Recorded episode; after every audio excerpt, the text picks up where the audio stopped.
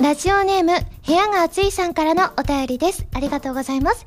ハラミー、こんにちは、こんにちは。ハラミーは最近、悪いハラミー、悪ミーになってしまったそうですが、どのくらい悪くなってしまったのでしょうか？もしよろしければ教えてください。あの、ほわほわとしたハラミーが悪くなったなんて想像できませんと。そうなんです。私はこの度悪くなりました。悪ミーになりました。もうね、すごい悪いの。なったのえっとね、タバコを吸うようになりました。タバコの中でも、タール？ニコチン？わかんないですけど、すごい成分がすごく入ってるやつを吸うようになってですね、それ以外はですね、パチンコ、パチスロ、競馬、競艇、競輪に行くようになりました。ね、結構ね、大負けしちゃうんですけど、パチンコもパチスロも、競馬、競輪、競艇もね。そう。でもね、こう、そうやってバーってやってる瞬間、スカーってするんですよ。で、タバコ吸ってる時もね、こう、スー、スーって吸うんですけど、すごくなんか、もうすごく気分がすっきりするんですよね。あとは、悪くなった。うーん、もうね、座ってたらね、ずっと貧乏ゆすりしてガタガタ言わせたりしてます。というわけで今週は原由美の悪みラジオ。改めましてこんばんは、原由美です。原由美の〇〇ラジオ略して原丸。このラジオは毎回皆さんのお便りによってタイトルを変えるというちょっと変わった内容になっています。ということでですね、今日は、今日は、今日はじゃないな。明日は12月20日、虎の穴秋葉原店 C さんでトーク握手会ということなんですけれども、いや、やっと私の時系列ではですね、始まりました。発売記念イベントがね。だからあの大阪と名古屋から始まったんですけれども結構「はらまる」でねあの募集したこともふんだんに取り入れてですね。なので今回すごくね感想メールもたくさんいただいているのでこの後のコーナーで読んでいきたいなというふうに思います。そんな私はですねこの前、えー今日の2日ぐらい前かな。あのちょうど夕方ぐらいにねお家に帰ってこれた日があってでその時にあのそろそろ年末も近いということで年末の大掃除第1弾ということであのまだね衣替えをしてなかったんですよ。さすがにもうね寒くなってきたから冬物のお洋服とか出そうとか思って。でクローゼットの中ってまだなんかあんまり綺麗になんか納得いく感じにできてなかったのでがっつりクローゼットの中の掃除を多分ね16時から始めてね23時ぐらいまでやってたからね6時間ぐらいかけてやったんですけれども結構ねハウスダストも舞っちゃってくしゃみしつつではあったんですけれどもなんかもうクローゼットの中がね割とすっきりしました。今まではもうパンパンにお洋服が入っていたんですけれどもあの結構いろんなね収納本とかを読んでるとクローゼットの中も見えないからといって全部詰め込んでしまうよりは7割ぐらいの詰め込み方入れ方にした方がいいですよっていうようなことを説いてる本があってなんか確かにちょっと余裕を持たせてねこう収納することによってなんかお洋服とか選ぶ時とか取り出したり戻す時っていうのがあの前ほどなんかその行動が苦じゃなくなるんですよね。だから帰ってきてコートとかね今の季節脱いだりすると一旦ねこうベッドの上にポンって今まではベッドカバーの上にポンって置いている時間があったんですけれども帰ってきて速攻クローゼットの中にハンガーかけてクローゼットの中に収納しようっていう気になったりとかするのでそれは個人的にすごいおすすめだなって思います。ねでもまあ荷物が多い方は難しいと思うんですがいけそうな方はねぜひ皆さんもチャレンジしていただきたいと思います。それでは最初のコーナーに行きますよ。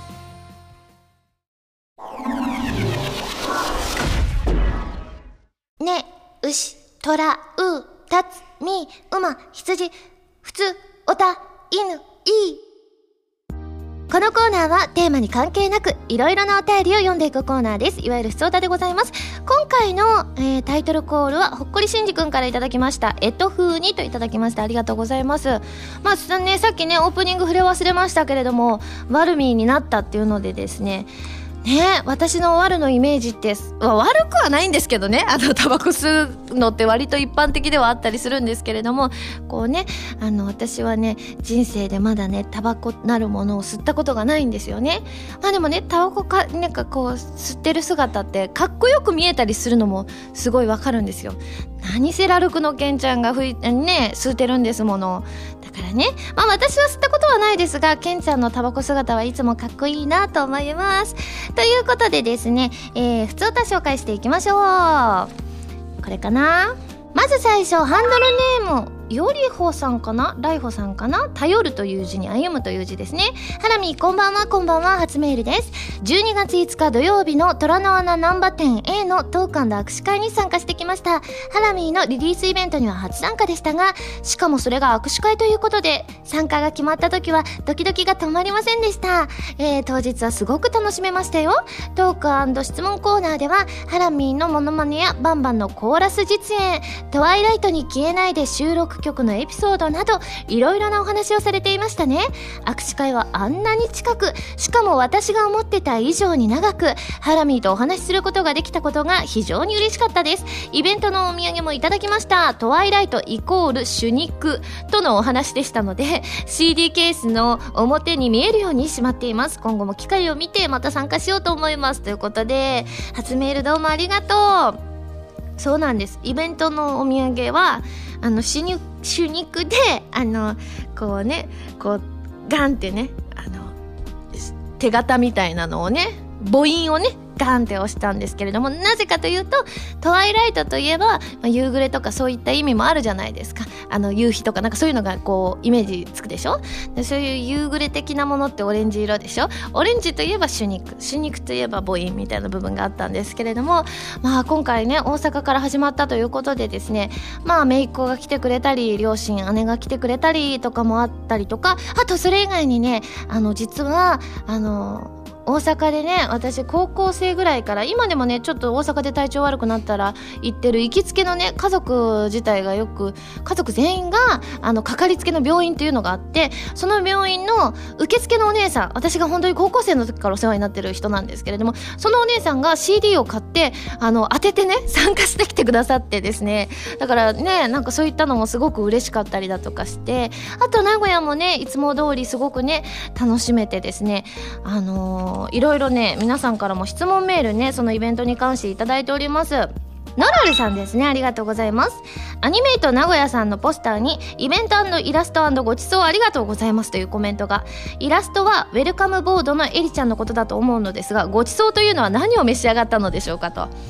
アニメイト名古屋さんはね、おもてなし力がね、王者なんですよね。すごくて。あのね、天むすを5つ分ぐらい5人分ぐらい用意してくださってるっていうのとあと飲み物がねありとあらゆる種類を2本ずつぐらい多分種類的にはねあのお茶とか水も入れると10種類ぐらいが入ってて冷蔵庫の中に。であのねそれ以外にもすごくてあのスケッチブックが置いてあったりとか名古屋のなんて言うんだろうグルメガイドみたいなのが置いてあったりとかあとねあのね綿棒が置いてある。で、髪を切る ハサミが置いてある。ドライヤーがある。あとは、トイレに行ったら、マウスウォッシュがある。で、えっ、ー、と、きれいきれいの泡のハンドソープもある。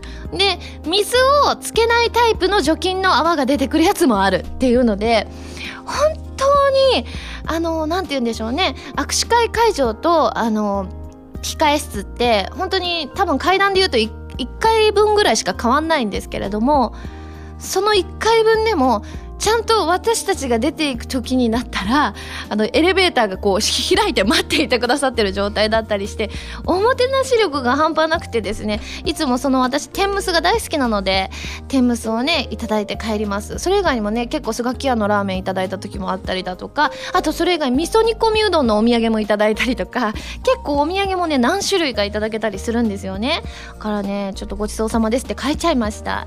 え、それ以外、シマンさんですね。えー、ハラミーは実際に初めて人前で水の中のファンタジーを歌ってみていかがでしたか？客席の方々の反応などハラミーから見た感想をお聞かせいただけると嬉しいですといただきました。うんそうですね。今回ね初披露ということでですね結構リハでも練習した気がします。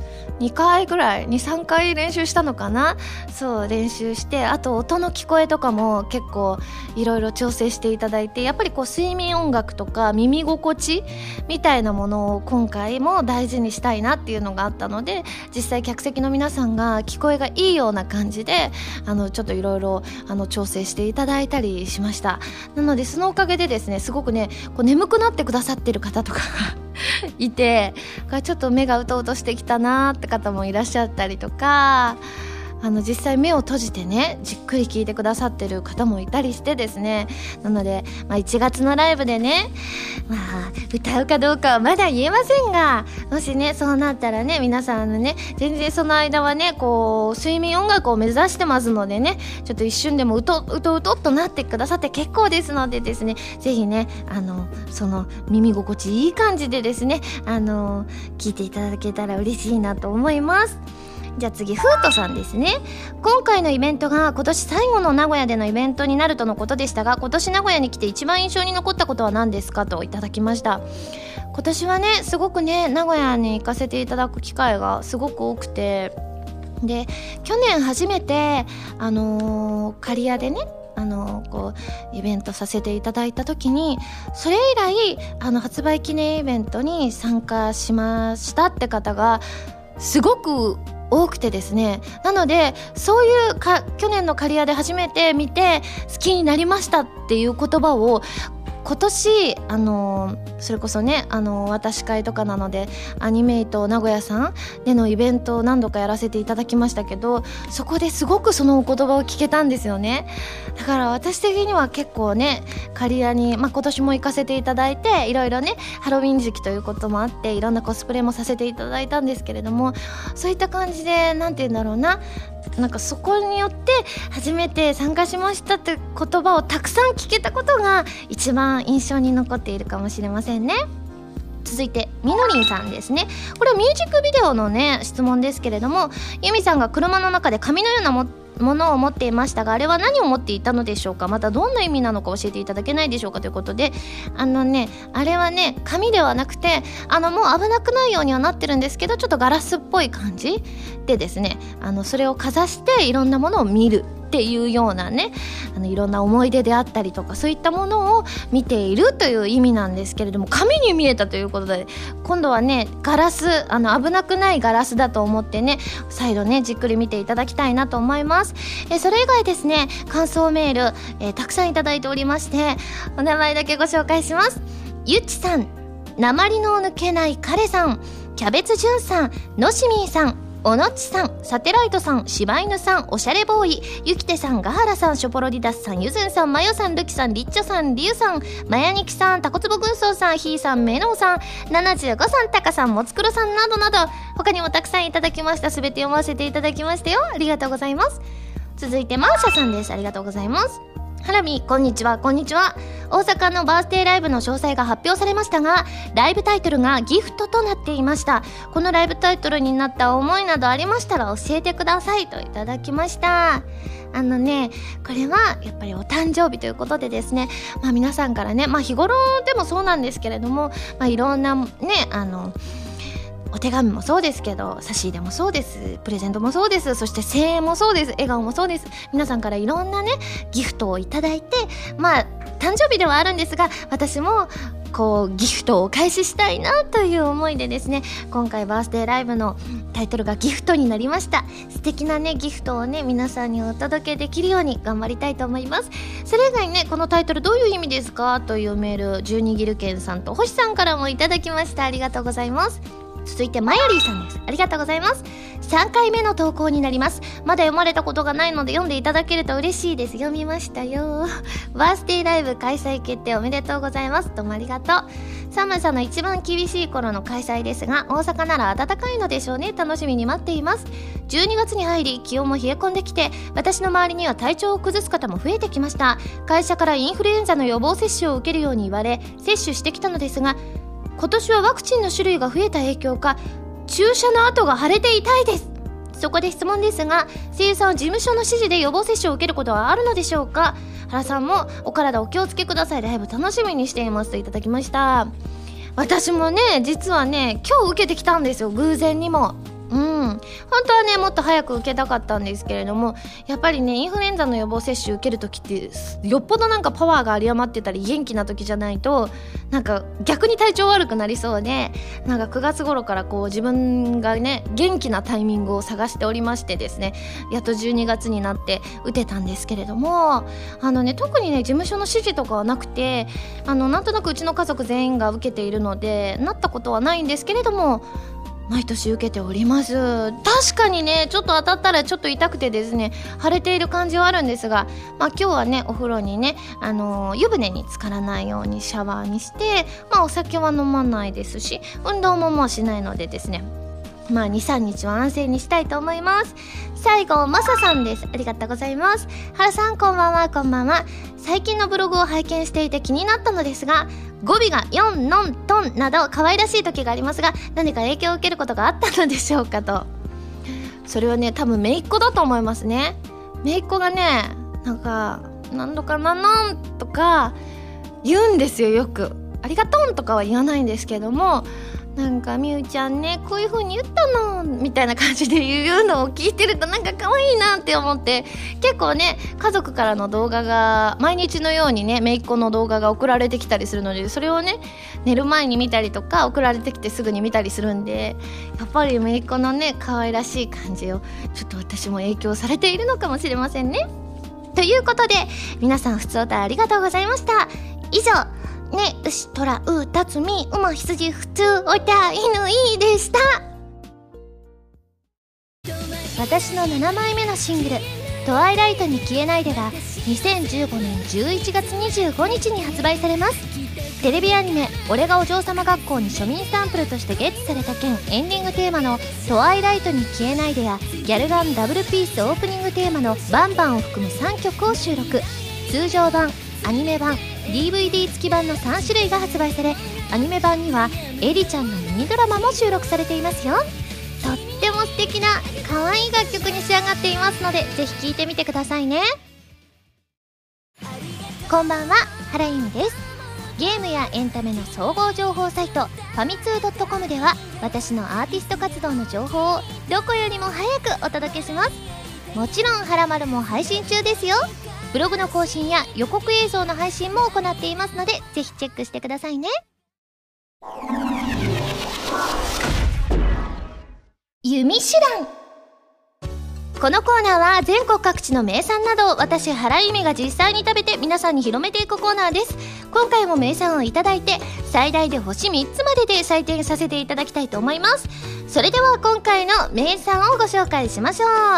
今回は鹿児島県のメーカー馬場製菓さんの安納芋スイートポテトでございます。これはね多分私好きですわよ。うんなんかねスイートポテト自体好きなんですよ。あドトールとか行くとねレジの横にねあのー、スイートポテトが売ってるんですけどあれ結構買っちゃいますものね。ということで開けてみたいと思います。あら一口サイズでちょうどいいですね。超ちっちゃい感じでいいですね。いただきます。あー美味しい。うん。味がねもうしっかりと芋成分と甘み成分とあとなんかこの柔らかい食感がすごくいい感じですね。あこれはもう水がないとって感じですけど水いただきます。うん。うん。うん。あ美味しい。はいということでですねこれはね水にも大変合います。むしろ水がないとねその後ちょっと喋りづらいって思うぐらい口の中にねちゃんとこうこびりついてくれますね。ということでごちそうさまでした。早速採点をしちゃいたいと思います。ユミシュランの評価は星。2.8です。結構なね高得点が出ましたけれども今回ね CM 作ろうと思うんですけれども、まあ、鹿児島でね今まで西郷さんとかは出してきたんですけれども他鹿児島縛りで行くのではなくて芋縛りで行くことにしました。芋といえば芋餅芋餅といえば最近ね俺がお嬢様学校に庶民サンプルとしてゲットされた件でですねまあ芋餅結構出てきますよねお話として。あと白亜ちゃんが好きなものということでですね今回は白亜ちゃんのモノマネをしたいと思います。モノマネね結構今まで私低評価なんですがせっかく放送中ということもありますので頑張ってねあの可愛らしい声をここで出すことができたらもしかしてまだ庶民サンプルをご覧になってない方がね見ようってもう最初は近いですけど思ってくれるかもしれませんので参りたいと思います。CM スタート!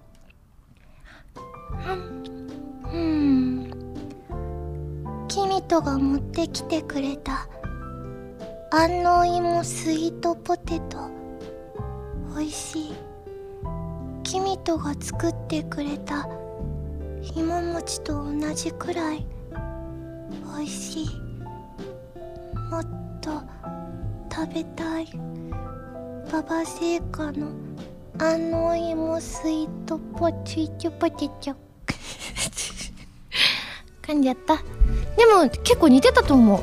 結構似てたと思う。あおー結構ねスタッフさんの評価も高い。ありがとうございます。このコーナーでは全国の名産情報を募集しています。名産をお送りいただくのではなくどこの何が美味しいかといった情報をメールでお送りくださいね。以上「ゆみしゅらん」のコーナーでした。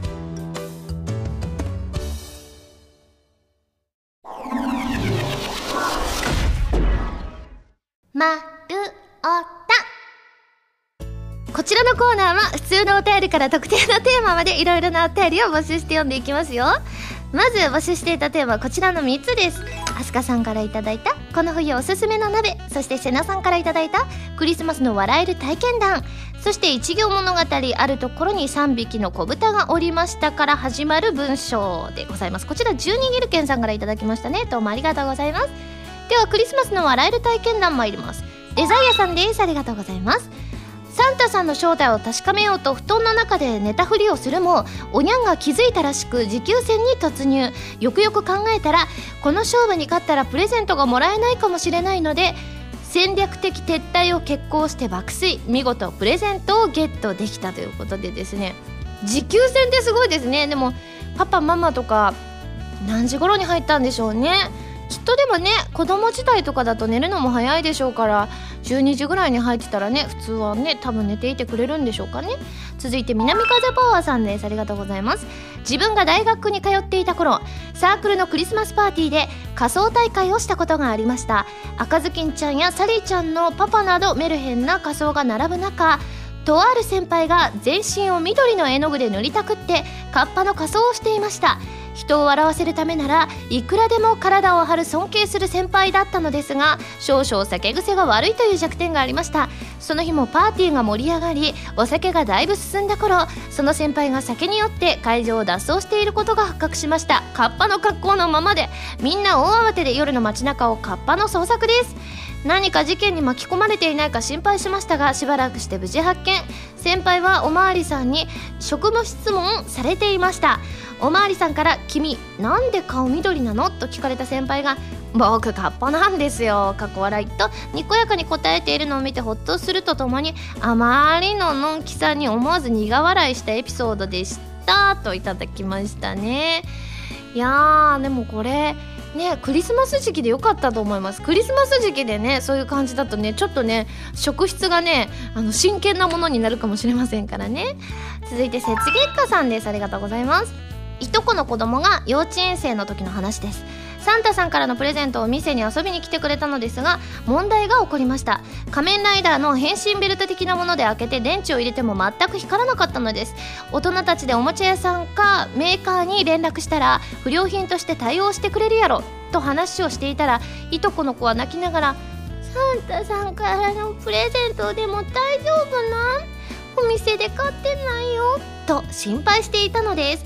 危うく買った時のレシートはとか聞いて夢を壊すところでした。子供ながらによく考えてるんだなと和みました。でも超可愛いこれ。ねえ可愛いエピソードですよね。まあそのサンタさんもお店で買ってるから問題ないんだよ。ということで続いておすすめの鍋参りますね。ハンドルネームてゆてゆさんです。ありがとうございます。えーこの冬おすすめの鍋ですが私は福岡出身の友人の家で食べた博多風もつ鍋がおすすめです。まず鍋にスライスしたニンニク唐辛子を軽く炒め調味料醤油みりん酒と鶏ガラスープを入れひと煮立ちさせます。次によく水洗いしたもつと切ったキャベツを入れキャベツが沈んだらニラを山盛りに入れます。ニラが煮えたら出来上がりです。締めにちゃんぽん麺を入れるみたいですが友人は代わりにパスタの麺を入れていました。初めて食べたので感動したの。を覚えていますと。これ絶対美味しいですね。今ねせっかくレシピを細かく書いてくださったのでですねぜひ皆さんもまねっこしてみてください。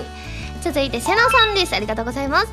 この冬おすすめの鍋の具材ですが魚肉ソーセージです。食感がおでんのはんぺんのような感じでどんな鍋に入れても合いますし割と安く買うことができるのでぜひハラミーにも試していただきたいですと。あーはんぺん美味しいですよね。食感とかがね。いいかもしれません。おでんだけじゃないって感じですね。勝利さんです。ありがとうございます。僕がおすすめする鍋はスガキ屋の和風豚骨鍋つゆです。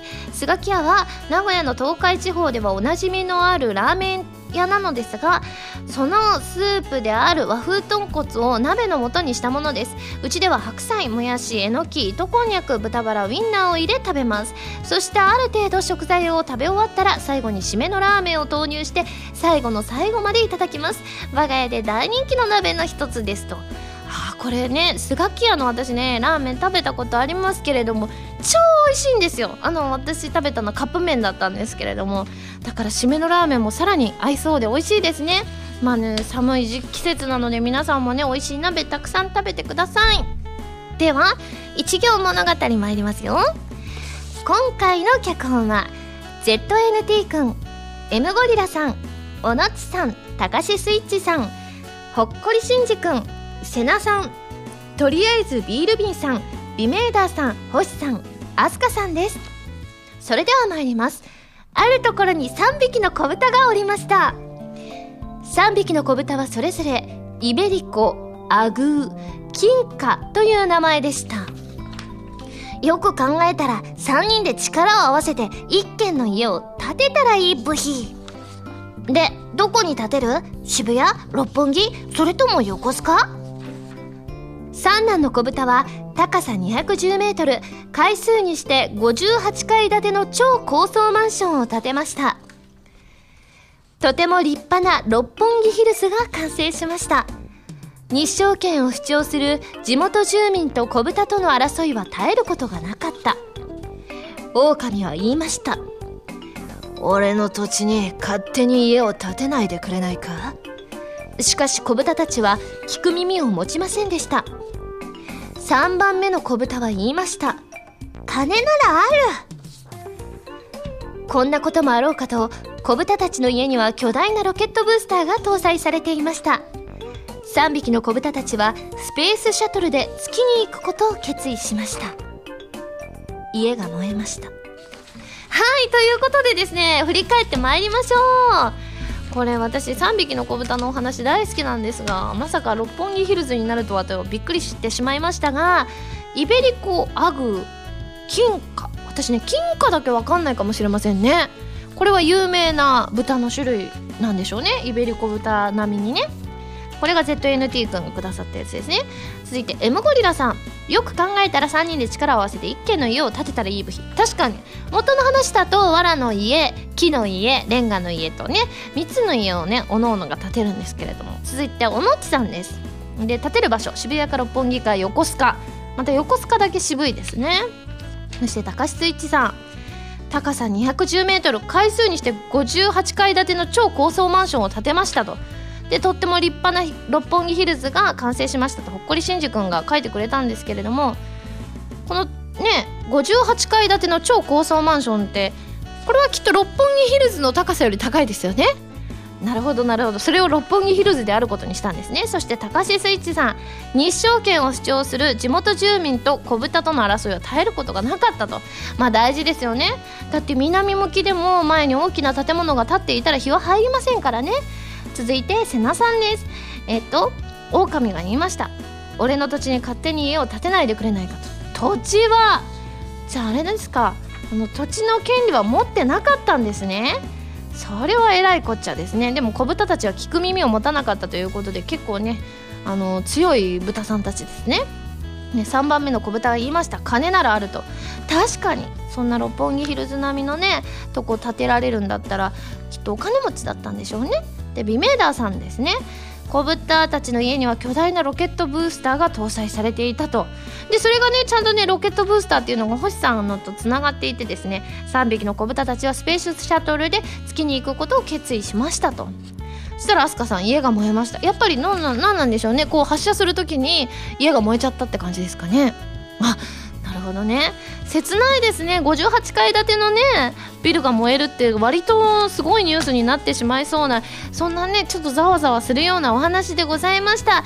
来週もねご紹介していきたいと思います。じゃあ続いてご好評いただいておりますランダムのやつ参ります。今回はですねまたやり方を変えまして最初に戻しまして1枚引いてえー、それで話をどんどんつなげていきます。えっ、ー、と5枚ぐらいにしようかな今日はね。じゃあ参りますよ。まずこれだ。南風パワーさん。飛べない豚はただの豚だ。そういったお兄さん豚はただの豚でした。そう。それはねあのこの豚さんのあのあのプロフィールを言ってるだけだから。とりあえず大丈夫大丈夫。続いてこの辺りだ。勝利さん。3匹の子豚。いっそのことみんなで済まない？と。ね。そう。お兄さん豚はただの豚だったそういうプロフィールをまず紹介したところでまあ3匹の子豚の話にねだからお兄さん豚はきっと主役だったのかな？でその中で3匹の子豚でみんないっそのことみんなで済まないかという話がなりました。あ導入としてはいい展開ですね。続いて高橋スイッチさん。三男の子豚は一級建築士の資格を持っていましたと。みんなで作ろうってみんなで住もうってなったけど一応ねあの一級建築士の資格を持っていたのはね三男の豚だったので、まあ、彼がいろいろね設計をしてそこに住もうという話になりました。続いてね。ちょっと待ってね。今が？3枚目？はあ。こっちうまくいけるかな？あどうしよう。星さんてめえは俺を怒らせた。あのねうんとね。そう。怒らせちゃったんですよ。あのー、ねあの元ネタの話でもそうですけどこの三男のね子は一級建築士の資格も持ってたし働き者だったんですよ。でもやっぱりこの長男のねあのお兄さんはただの豚だからあんま何もできないんですよ。だから本当に働いてくれなくてもうブヒブヒブヒブヒ言ってもうご飯食べるだけだったからもうねこの一級建築士のね三男の豚も怒っててめえは俺を怒らせたってお兄ちゃんに向かって言いました。そして最後うまく落ちなるかな？辺にしようかな？じゃあこの辺りよいしょガンマ光線さん一番下の小豚は言いました。もうやめよう。僕たちにはやっぱり無理だよと。そうそのまま怒っててめえは俺を殺せた。もうやめよう。僕たち一緒に住むなんてやっぱ無理だっていう意味で結局3人の仲は破綻して、えー、3匹の子豚のね一番お兄さんの豚は結局何もせずにただの豚ですしブヒブヒ言って上野動物園に行くことになって一番下のねあの三男の豚は一級建築士だからもう自分でね建てて自分であの豪華な家に住みました。2人目の豚さんはですねどうしようどうしようと思ってその上野動物園たまに見に行きつつあのこのね三男の豚さんの家にたまに泊めてもらいながらあの2人とは仲良くやりました。その話は何を教えたかったの？あのそうです。あの兄弟でね何か一つのものを作り上げようっていう話をしたのにあのご飯食べたりねそういうなんていうの？あの働かない働かないとこういくらこう家族であってもそうやってこう仲がうわって破綻しちゃうお家もあったりするからみんな力を合わせるって決めたなら頑張りましょうっていうことを諭す。そういったお話になっております。あすごい上手。皆さんいかがでしたでしょうか？以上わるおたでした。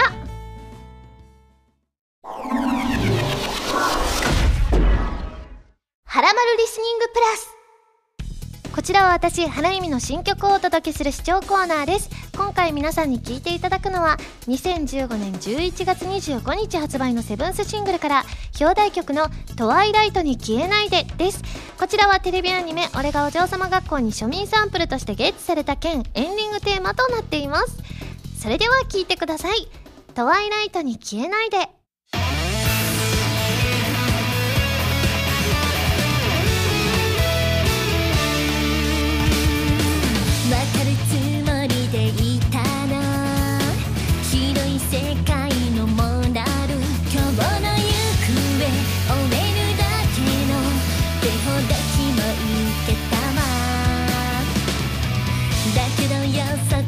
可能な。この想いに名前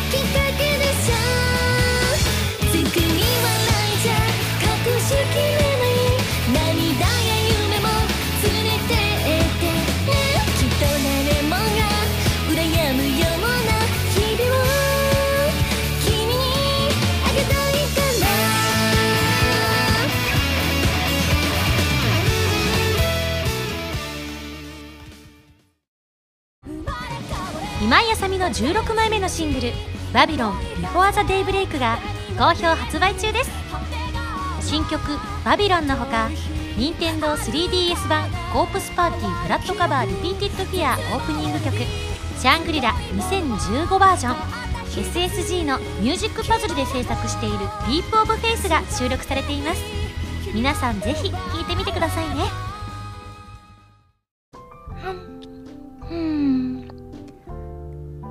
君とが持ってきてくれた。安納芋スイートポテト。美味しい。君とが作ってくれた。芋餅と同じくらい。美味しい。もっと食べたい。ババ製菓の安納芋スイートポチチ。ポテトピックアップファミ通ニュースこのコーナーは、はらまるを配信しているファミツー .com に掲載されたニュースを私、原由美がお届けするコーナーです。今回ピックアップするニュースはこちら。ナムコとフーターズが遊びと飲食の新事業で協業。渋谷にインタラクティブスポーツバーをオープン。ナムコとカジュアルアメリカンダイニングスポーツバーフーターズを国内で運営する HJ は2015年12月18日東京渋谷のフーターズ渋谷にインタラクティブスポーツバーゲーミングバーサイド B をオープンすることを発表した。ということでございましてですねすごい楽しそうですよ。これねなんか飲食も楽しめるしスポーツもできるっていうようなそういったバーだそうでございます。こちら12月18日からですねやってるということなんですけど結構ねいらっしゃるねお姉さんがね結構ねこう開放的な格好をなさってるんですよ。そそこまですごいことじゃないですよ。あのタンクトップにちょっと短パンだったりするんですけれども。その辺りもねすごい素敵な感じがしますので気になった方は是非遊びに行ってみてください。以上ピックアップファミ通ニュースのコーナーでした。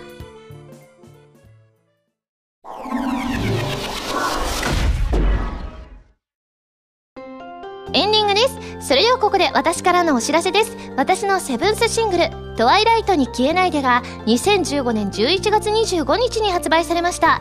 こちらはテレビアニメ「俺がお嬢様学校」に庶民サンプルとしてゲットされた件エンディングテーマとなっていましてアニメ版 DVD 付き版通常版の3種類があります。